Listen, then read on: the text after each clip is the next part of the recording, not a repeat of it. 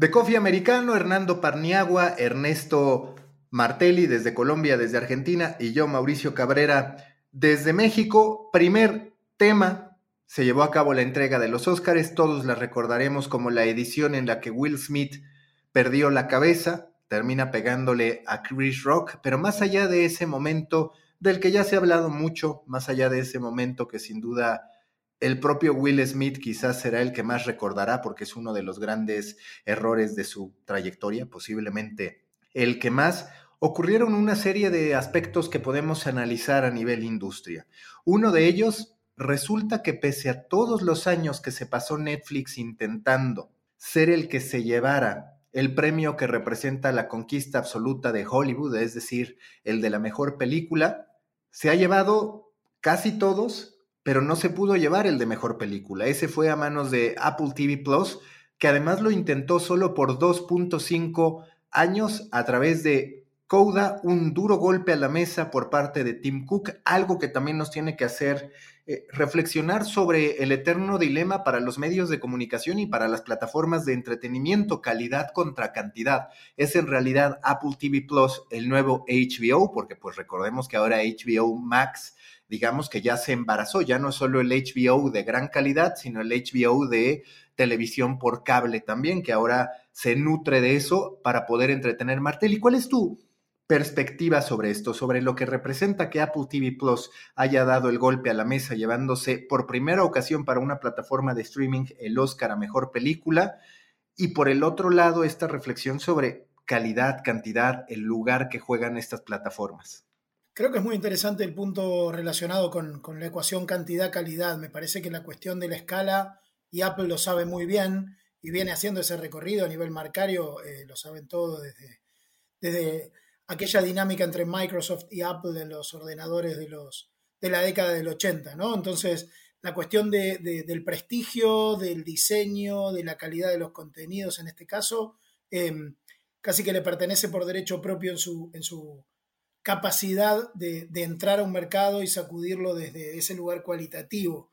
Eh, vos decías 2.5 años desde que se lanzó el, servicio de, TV Plus o de Apple TV Paga. Y, lo interesante más allá de la cuestión contra Netflix es qué representa todo esto para una industria que indudablemente todavía se está reacomodando pandemia mediante al impacto a nivel producción de lo que significa la llegada de los jugadores de streaming. No nos olvidemos que esta entrega tiene mucho que ver con, con los estudios como casa productora y esto es hoy un territorio prácticamente atenazado más que amenazado por, por las plataformas de servicios digitales. Vos nombrabas eh, a varias de ellas y Netflix obviamente y Apple como ganadora eh, al frente, pero, pero me parece que estamos viendo una mutación de la que ahora tenemos el primer hito, ¿no? La película ganada por, en este caso, Apple, y que en todo caso nos servirá para entender cuánto está cambiando eso. Vos nombrabas también, y en todo caso podemos desarrollarlo después de escuchar a Pani, al hecho de, eh, en tu newsletter, y se habló en la semana, de, de, New York Times también como una etiqueta que accede a ese galardón, en este caso como mejor documental o como mejor producción documental en un punto dentro de las categorías de documentales. Y, creo que eso también hace al ecosistema en el que estamos, ¿no? Una, casa editorial o una marca conocida por sus eh, dispositivos tecnológicos son las que se llevan los estandartes a mejores producciones. Pues en este tema de los contenidos y en, ese, en este debate de calidad versus cantidad, yo siempre he sostenido que en este mundo digital es, eh, o que este mundo digital es un negocio donde es muy importante el volumen. Eh, y, sigo, sigo cercano a eso. Yo siento que eh, el volumen es el que te da el, el, dinero, los ingresos y te ayudan a, la monetización. Y la calidad es la que te da premios, ¿no? La que te da estatus. Y eso es lo que termina pasando con, con, con este premio para Will Smith. Y es, pues, te ganas un premio, por supuesto, pero no vives de premios, ¿no? Eso no te, no impacta directamente el PIG de la compañía. Entonces, no quiero decir que una sea mejor que otra, pero, pero se necesitan, se necesitan para, poder ser exitosos. Es tan importante la cantidad que HBO, con toda la calidad que tú dices, Maca, que tiene, que es verdad que la tiene, pues se fusiona con Discovery.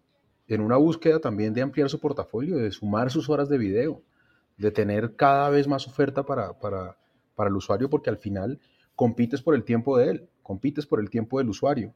Y, en ese camino es muy importante apostarle a las dos. Sí, a, a, ver, a mí me parece que lo complicado es encontrar el punto exacto, porque no estoy de acuerdo en que tenga que haber plataformas gigantes en su inventario, en su oferta de, contenido, pero también entiendo que no es suficiente con una o dos películas, una o dos series para ser una plataforma competitiva, sobre todo ante la fatiga de las suscripciones, que además un público como el estadounidense cada vez está viviendo todavía a un nivel más acelerado que nosotros. Es una realidad también que el gran dolor de cabeza es, ok, yo puedo hacer unas cuantas producciones de calidad, pero ¿va a ser eso suficiente para que la gente pague por ese contenido? Posiblemente no. Posiblemente no, porque hay que atender desde las plataformas distintos perfiles. Aquí, por supuesto, lo que le ayuda a Apple TV Plus es que al final su negocio principal no es el propio Apple TV Plus. Apple TV Plus es un ejercicio de marketing y desde esa perspectiva está mejor posicionado, que es curiosamente algo que en cierto modo ocurre con los medios de comunicación. A veces llegan empresas de nicho, crean contenido rico en ese sentido y creando ese contenido rico sobre su sector lo conquistan porque no tienen la presión del volumen que sí tiene el medio de comunicación. El medio de comunicación que dice yo necesito el volumen para poder tener anunciantes, para poder resultar atractivo para las marcas. Entonces es una disyuntiva. Y además, y, además Maca, de, para resultar atractivo por lo que tú dices, o sea, de verdad voy a comprar la suscripción a Apple TV Plus porque por Ted Lasso y por eh, Coda. Por Coda, pues probablemente no, porque al final, y nuevamente me estoy yendo a lo que nos corresponde a nosotros, que es el mercado latino, pues esas las consigues, la, piratería aquí no es una gran competencia. Y, son, son, son episodios o son contenidos muy pequeños que puedes conseguir en otro formato distinto al streaming. Entonces, lo que podría eventualmente justificar que un cliente potencial decida comprar todo el paquete, pues es que además de eso tiene muchas opciones para ver, que le ocupan sus horas. Y, sí, te dará mucho estatus ganarte el Oscar, pero eso no necesariamente impactará en que la gente compre más. No es nuestra cultura que la gente compre toda la, el año o la afiliación. Ahora, sin duda es un golpe para Netflix. ¿Por qué? Porque Netflix Estuvo hasta adquiriendo empresas especializadas en crear todo un ruido, en convencer a los votantes para poder tener mejor película. Lo intentó como mínimo tres años en que tuvo presencia, 2019, 2020, 2021, y termina sin conseguirlo, pese a que muchas veces fue la favorita. Incluso leyendo algunos analistas de POC dicen, la percepción que se tiene, el amor que se tiene por Apple como dispositivo tecnológico como una marca de estatus, terminó ganándole al modo en que hoy se percibe a Netflix, que desde Hollywood ya no es tan VIP. Es decir, lo que dice es, dado que Apple TV Plus tiene pocos acuerdos, todavía trata de manera estelar a sus figuras, a sus actores, a los productores, a los directores. Eso Netflix, por la escala que tiene, ya no se lo puede permitir. Y me parece que es un golpe simbólico, pero que de paso sí sigue sacudiendo a Netflix, que sin duda se ve perjudicado por la inercia bajo la que ya venía Martelli. Sí, creo que en el punto que decía Pani del equilibrio, ¿no? De cantidad y calidad o la posibilidad de, la escala y, este segmento premium, más allá de la cuestión del premio, del prestigio, sino puntualmente desde el lado de la producción de contenidos cualitativamente significativos, creo que sí hay una cuestión en el negocio del, del modelo pago, del servicio pago, eh, sea por cualquier tipo de contenido, audiovisuales, series, películas, en el caso de los contenidos como los que habitualmente nosotros trabajamos, periodísticos, informativos, entretenimiento, creo que sí hay un efecto del prestigio sobre eh, la cartera de suscriptores, ¿no? Eh, el efecto no solamente de la cuestión de marketing, sino lo que se vende no es solamente el inventario, sino Netflix se valió de eso, un acceso tecnológico que hoy puede ser eh, conseguido por otras marcas competidoras en su primera etapa de, inserción y que hoy le cuesta mucho hacer diferencia con sus contenidos, más allá de la escala y la masividad, un poco lo que decías vos, Maca, que creo que ese aura de prestigio que tienen Apple y el New York Times en sus categorías de origen, ¿sí? lo pueden trasladar hoy a un escenario como el de la industria de Hollywood, este, con, en el que son nuevos jugadores, pero que llegan con eh, una impronta de producción de contenidos o de distinción o de prestigio eh, que les es propia, ¿no? Y, creo que eso se, ve también, y creo que los consumidores también lo valoran, no solamente los votantes del premio. Creo que es un aura que sigue, en todo caso, desde el punto de vista del prestigio, a, a esas etiquetas. Y Pani, lo que queda claro también detrás del logro del New York Times ganando su primer Oscar en la categoría de documental corto, es que los medios han de pensar en producto, en producto tecnológico, en producto de contenido. No por fuerza tiene que ser un producto de millones de dólares para poder acabar nominado y terminar ganando un Oscar pero sí un empaquetamiento muy distinto a la generación de miles de noticias al día, que me parece ese es el cambio más profundo que deben vivir algunos medios de comunicación. Es cierto que otros se quedarán en la consignación. ¿Tú qué extraes de esta victoria por parte del New York Times, que sigue apuntándose cosas. Ya tiene series en Amazon Prime Video, algunas incluso con segundas temporadas como Modern Love. Cada vez se posiciona más en la parte de audio como una de las grandes productoras de audio en Estados Unidos. Ahora quiere convertirse en una marca auténticamente de estilo de vida para todos los habitantes a nivel mundial de habla inglesa y mete el pie con fuerza en la industria cinematográfica. ¿Cuál es tu perspectiva, tu lectura sobre esto? Que cuando lo pones en términos del New York Times es muy difícil de aceptar lo que voy a decir, pero que si comparamos lo que costó ese documental del, New York Times con lo que puede costar tradicionalmente una película, el mensaje sí debe ser que para ser exitoso no se necesitan toneladas de dinero. Que es que esto es una cosa que tiene de alguna manera muy afectados y muy acabados a los medios de comunicación hoy. Y es mm, esos, esos eh, ejecutivos que aseguran que toca invertir mucho dinero para poder traer mucho dinero. Y eso no siempre eh, es verdad. Y de hecho, no diría no siempre, en la gran mayoría de los casos es falso. Nosotros los medios tenemos que buscar la manera de optimizar con contenido la, la, atención de nuestras audiencias sin que necesariamente eso implique inversiones altísimas, porque eso es lo que nos tiene fregados. Eso es lo que nos tiene al borde de la desaparición. Y es que gastamos mucho más de lo que ganamos. Y agrego un detalle ahí, perdón, Maca, que tiene que ver con algo que también Pani traía semanas anteriores sobre, aquí en el Coffee Americano, sobre cuáles son las habilidades o las destrezas periodísticas o las destrezas que el mundo periodístico tiene muy entrenadas y que en muchos casos hemos olvidado, ¿no? Y creo que el premio al New York Times de alguna manera también es el premio a el, si uno mira los documentales nominados o incluso muchos otros documentales exitosos que están hoy en Netflix o en otras, el rol de los periodistas o el rol del cronista que encuentra una buena historia, en este caso New York Times también decidió montar un documental sobre ella y saber contarla, hacerlo tan bien que merece un premio como el Oscar. Pero el rol de muchos periodistas, si uno mira eh, el estafador de Netflix, eh, el estafador de Tinder, perdón, en Netflix o Inventing Anna, hay periodistas que si bien no son las casas productoras, y lo hemos mencionado, sí forman parte de la trama porque son los descubridores de que ahí hay una historia interesante o descubridores de un hilo narrativo que se puede seguir y que tiene contenido dramático, contenido atractivo, contenido masivo, contenido eh, valioso, ¿no? Como historia. Y, me parece que en todo caso también eh, me parece un buen punto para anotar a favor, entre comillas, de los narradores este, informativos o los contadores de historias, storytellers, eh, el poroto del New York Times en un Oscar, porque creo que también condensa un poco esos roles que, si bien no son productores, eh, han formado parte de las tramas de, muchos documentales actuales, ¿no? Los periodistas. El otro día, justo en una plática, me tocaba hablar de eso, de cómo el método periodístico hoy tiene más valor que nunca porque tienes esos documentales que tú mencionaste, también tienes We Crashed, también tienes una serie sobre Uber, que todas pasan o por un ejercicio periodístico que la gente está haciendo de manera natural o por la participación directa de periodistas que dieron a conocer la historia. Y justo con Adriana Amado en un episodio de The Coffee, ella me decía, hay que separar a los periodistas de los medios. Para los periodistas hoy puede ser un buen momento. Los medios son los que verdaderamente tienen que encontrar su lugar, porque en realidad para que el periodista haga su trabajo hay muchos espacios y muchas oportunidades, oportunidades que antes no había.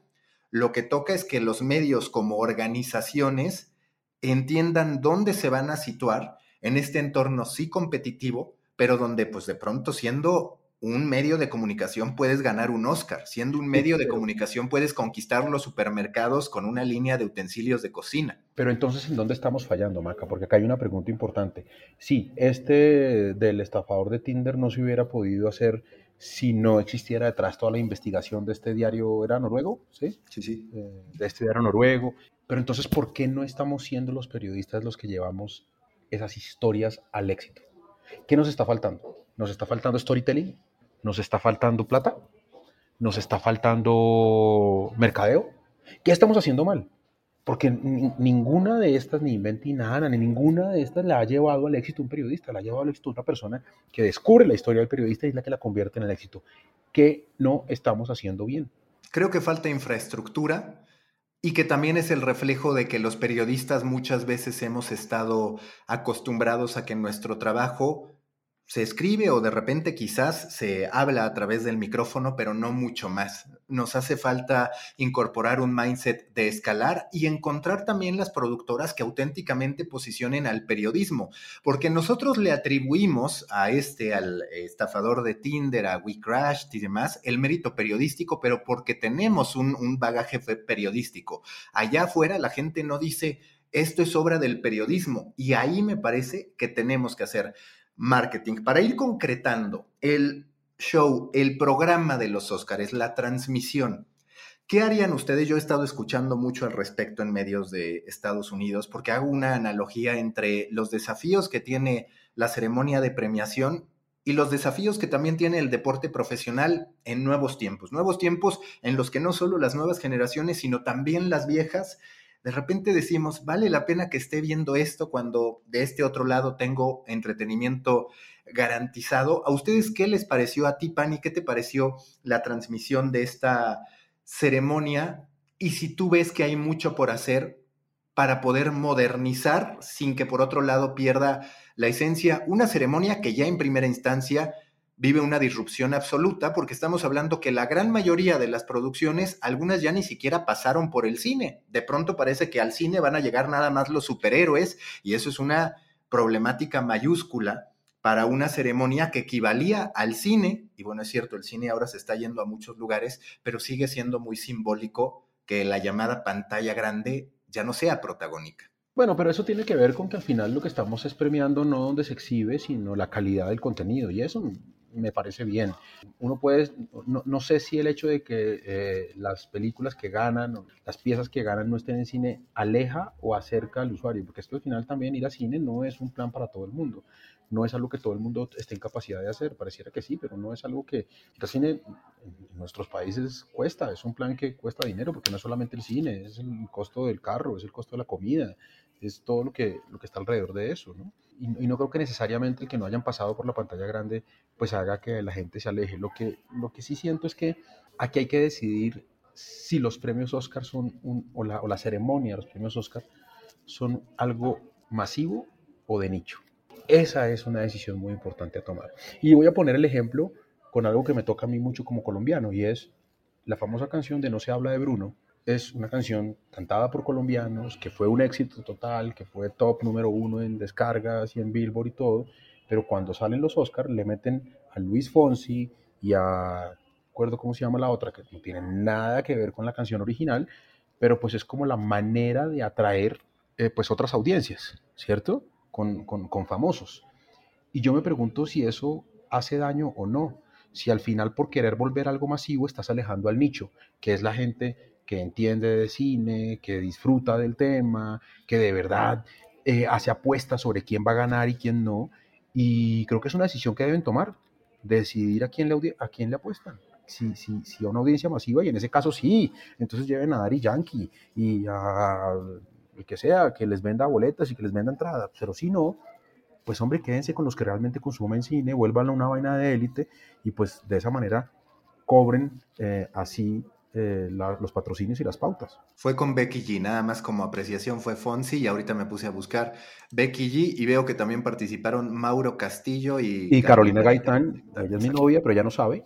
Y eh, eh, ellos son los que pues nosotros los colombianos queríamos ver cantar y metemos aquí a Becky G, metemos y, y uno dice, pero ya cuento de qué. Como cuando Antonio Banderas cantó la canción de Dressler. Y a ese, a ese respecto, Martelli, ¿Qué harías tú si estuvieras en producción? Por ejemplo, ahorita una de las controversias fue, vamos a recortar la entrega de las categorías secundarias. Realmente lo único que terminaron recortando fue el paseo, digamos, de donde están sentados al lugar. La ceremonia fue prácticamente igual de extensa, modificó muy poco su, su, duración. ¿Tú percibiste algún tipo de cambio o dónde ves oportunidades para decir si se puede hacer más atractiva? Sin que pase esto que dice, que dice Pani, de decir, pues ya se le está faltando al respeto a la industria intentando hacer algo masivo, que posiblemente no puede ser ya masivo porque la masividad no necesariamente está en una transmisión de este tipo en vivo que se congrega al mismo tiempo para consumir. Sí, a mí me gustaría agregar, me parece buena la tensión entre lo masivo y el nicho que marcaba, o entre el fanatismo, los fanáticos del cine y el gran espectáculo de Hollywood de escala global como, como lo masivo. Creo que hay otro matiz que, que que me parece interesante mencionar, que vos lo decías con el tema del desafío que tienen hoy los eventos deportivos, que es la idea de, llamémosle así, el morbo por el resultado, la expectativa por cómo va a desencadenarse un resultado, en el caso deportivo, o en este caso una premiación, quién va a ser el ganador, eh, eh, llamémosle eso el morbo del resultado por un lado, y el entretenimiento por el otro, ¿no? Cuánto show le agregamos a esa expectativa por ver quién finalmente gana. Y me parece que ahí sí también se juega algo, porque si uno mira el entretenimiento hoy, los entretenimientos a los que puede recurrir la premiación no parecen los vigentes en la época, ¿no? El show musical hoy no necesariamente es el más atractivo o el más masivo. si uno piensa hoy en los streamers o en los TikTokers, sus modos de generar entretenimiento son o minúsculas eh, intervenciones o cuatro horas sobre nada, ¿no? De, un streamer con la capacidad histriónica de demostrarnos que aún sin nada, nosotros podemos seguir viéndolo cuatro horas eh, alrededor de una competencia de videojuego amateur o alrededor de un entretenimiento casero. ¿sí? Entonces me parece que en ese, en ese estándar de qué significa entretenerse y qué significa un resultado deportivo, o en este caso una competencia este, por una premiación, sí hay una tensión o un desafío que eventualmente no soy yo, pero los productores tienen que resolver, que es cómo mantener la atención o la atención en tres horas de espectáculo, ¿no? Digo, no cuatro o más, eh, como, como suelen extenderse las, las premiaciones.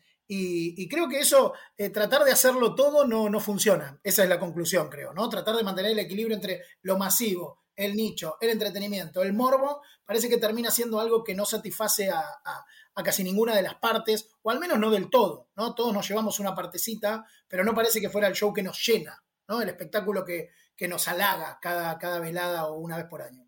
Y hay otro, tema, hay otro tema que no me parece menor, eh, Maca y, Ernesto, y es, hay que empezar a evaluar el humor de la televisión y el humor estadounidense. Porque lo que ha terminado pasando recientemente es que es cada vez más ofensivo. Y, ojo, yo, yo estoy lejos de ser un, puritano de, de, esto. Yo creo que el, humor siempre tiene una dosis de crueldad.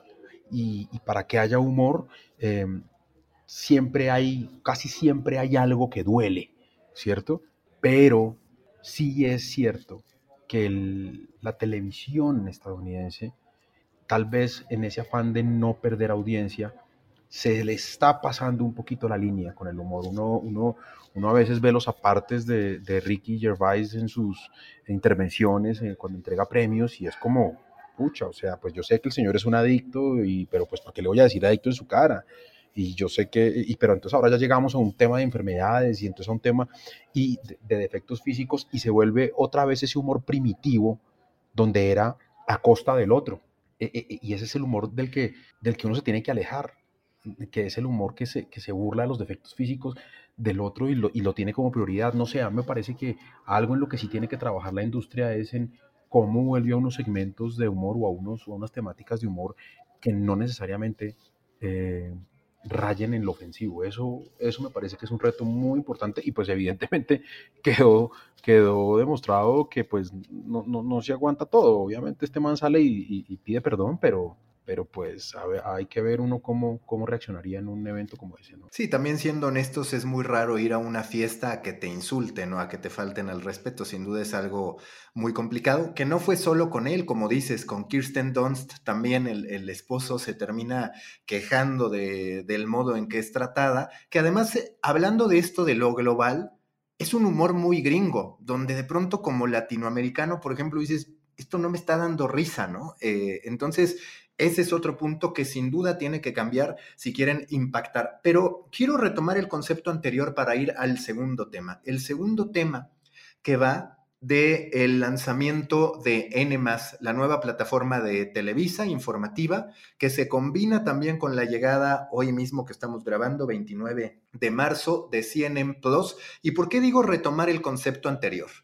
Porque hablábamos en cierto modo de querer atrapar a todos, que es un poquito lo que desde mi perspectiva intenta, primero vamos por N, luego CNN Plus, que ya hemos hablado de él y creo que tiene un aterrizaje más claro pero N me parece en cierto modo un Frankenstein que tiene los noticieros de siempre, es decir, noticieros Televisa, los de la televisión convencional, que coexisten en una plataforma con los noticieros centennials, que no se entiende muy bien cuál es el cambio más allá de que las caras tienen menos arrugas que las otras, pero en términos generales o hablan muy parecido o se quieren ir al otro extremo. Y luego está esta idea de que la plataforma digital, web, es la misma que va a terminar funcionando en la plataforma de streaming en toda forma como VIX, que será lanzada este 31 de marzo, fecha de publicación de este episodio, pero bueno, eh, saldremos un poco a destiempo para poder vivir ese lanzamiento. ¿Cuál es su perspectiva sobre este nuevo intento de transformación de una marca tan relevante como Televisa en lo que refiere a información, en un contexto además de amenaza a la prensa en México, que claramente ellos no posicionan. Televisa opta por darle la vuelta y decir es un cambio de imagen, vamos a estar creando producciones y demás, pero no tocan la amenaza inminente que hay a la libertad de prensa hoy en México, que por el otro lado es cierto, es uno de los pilares que hoy debería tener cualquier cadena periodística en un contexto como el que estamos viviendo, Pani. Lo primero es que yo creo que aquí desde la comodidad del podcast uno sí podría decir que hubieran podido hacer más, ¿no? Que, que hubieran podido lanzar con una apuesta de pronto un poco más agresiva, innovadora o disruptiva y no desde la forma, sino desde el fondo. Y eso es una realidad, tú lo dices, ¿no? Al final es un poco parecido a lo que hay. Pero que luego yo me pongo en los zapatos de quienes eh, hacen parte de los equipos digitales de estas grandes empresas, de estos medios legacy, que llevan muchos años haciendo lo que hacen, que todavía son rentables, han, han perdido mucho de sus ingresos, pero todavía son una máquina de hacer plata. Y ellos lo único que pueden hacer es decorar una cultura que se va a demorar años en cambiar, años en cambiar. Entonces tú puedes tener un montón de críticas como, hombre, tanta dinero invertido y al final son los mismos noticieros y al final son las mismas cosas. Y decirlo desde acá es muy fácil, pero, pero si tú fueras el, el, el, qué sé yo, el vicepresidente digital, el no sé qué digital de allá, entenderías que pues al final haces lo mejor que puedes frente a unos dueños que usualmente tienen unas edades avanzadas, que tienen un historial de éxitos enorme en su forma de hacer las cosas y que no están dispuestos a cambiar todavía. Entonces, es, es, es, es una crítica que hay que hacer, pero que puede ser injusta para quienes operan y para quienes son responsables de esa producción digital, porque se deben a un origen anticuado. No, y que quizás, Ernesto, hay que reconocer que por eso la disrupción en medios de comunicación, por lo general, no ha venido de los medios, eh, de los medios legacy.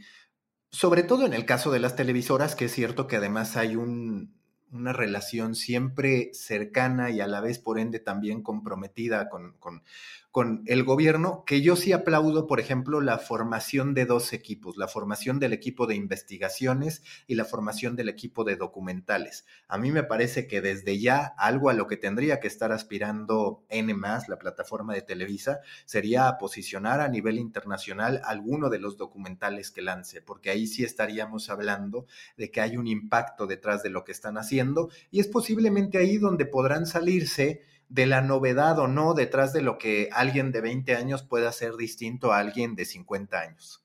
Sí, yo coincido con eso y creo que también lo que decía Pani es muy importante, ¿no? Porque, a ver, los márgenes son muy estrechos en el negocio digital. Eh, el desafío es realmente enorme, no solo de la transformación cultural que mencionaba por cuestiones de, de legacy o de accionistas o de antecedentes exitosos o de eh, edades doradas pasadas, sino también porque el escenario nuevo, el ecosistema nuevo, es muy dinámico, altamente dinámico, ¿no? Y, hemos visto eh, las tendencias ir y venir en el shift to video, en la dificilísima operación de rentabilizar los videos en entornos digitales y los costos. Eh, entonces, la pregunta de la escala y la calidad en el caso de los videos es, este, crítica para, la rentabilidad o para la posible rentabilidad de los negocios. Entonces, me parece que ese es un punto de análisis más, más sincero y más profundo. Y creo que respecto de lo que vos decías, me da la sensación de que, de, lo que decías vos, Maca, al comienzo, ¿no? De, eh, no he tenido oportunidad de ver en profundidad, más allá de algunos anuncios, qué significa ese periodismo más centennial o millennial eh, en una plataforma como...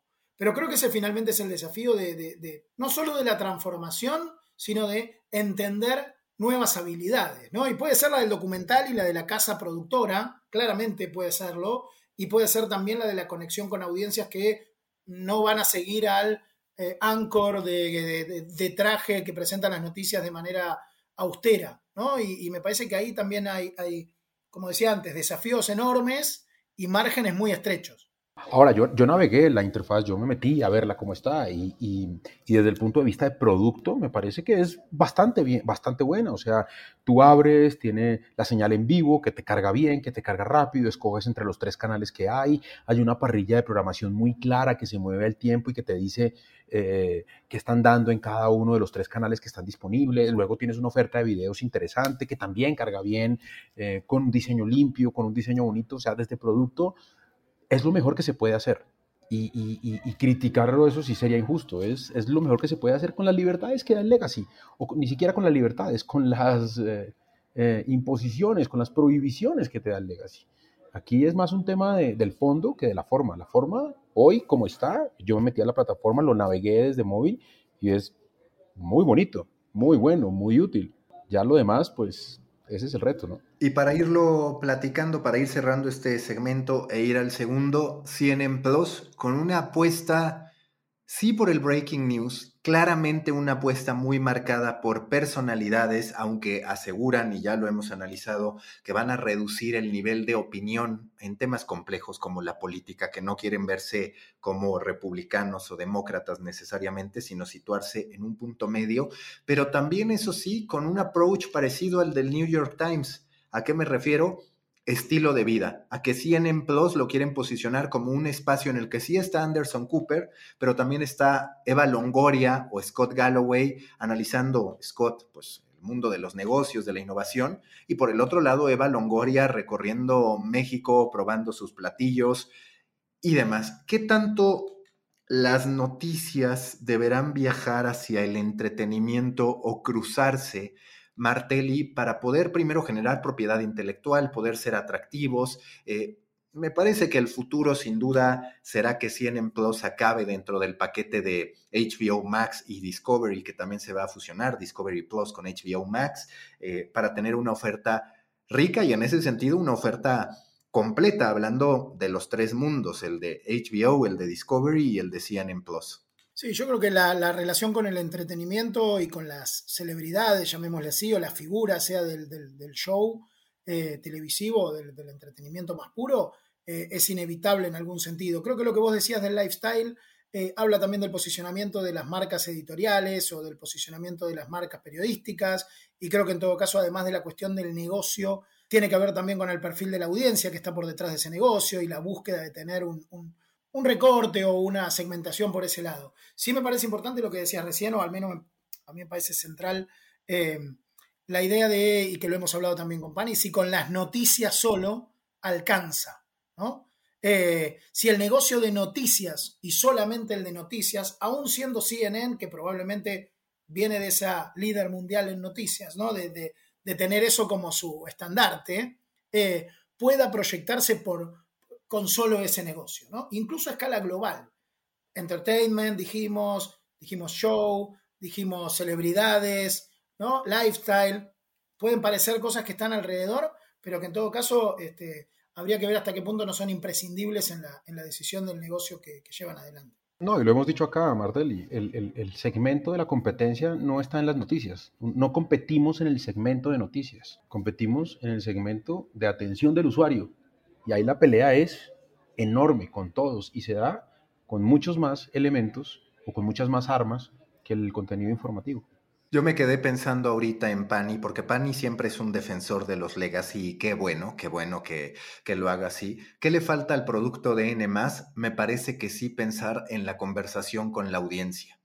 Twitch tiene conversación constante. Al final, eh, los comentarios, las conversaciones nutren mucho para que pueda ocurrir lo que dice Martelli de gente viendo por horas a alguien que no tiene una estructura en esos vacíos entran los comentarios. Es cierto que por el otro lado Televisa no acostumbra tener noticieros donde haya vacíos, donde haya vacíos de forma estructural. Creo que sí le sumaría conversación. Vamos al último bloque para que nos dé tiempo de hacerlo, que es Morning Brew. Morning Brew ha hecho un ejercicio de crecimiento bastante sostenido a partir de que es adquirido en una eh, participación mayoritaria por parte de Insider de Axel Springer a una evaluación de 75 millones de dólares. Hoy tiene ya no solamente su newsletter central, sino también algunos newsletters enfocados en recursos humanos, en tecnología emergente. Lanza Learning Brew, que es eh, pues una serie de programas que cuestan entre 500 y 2 mil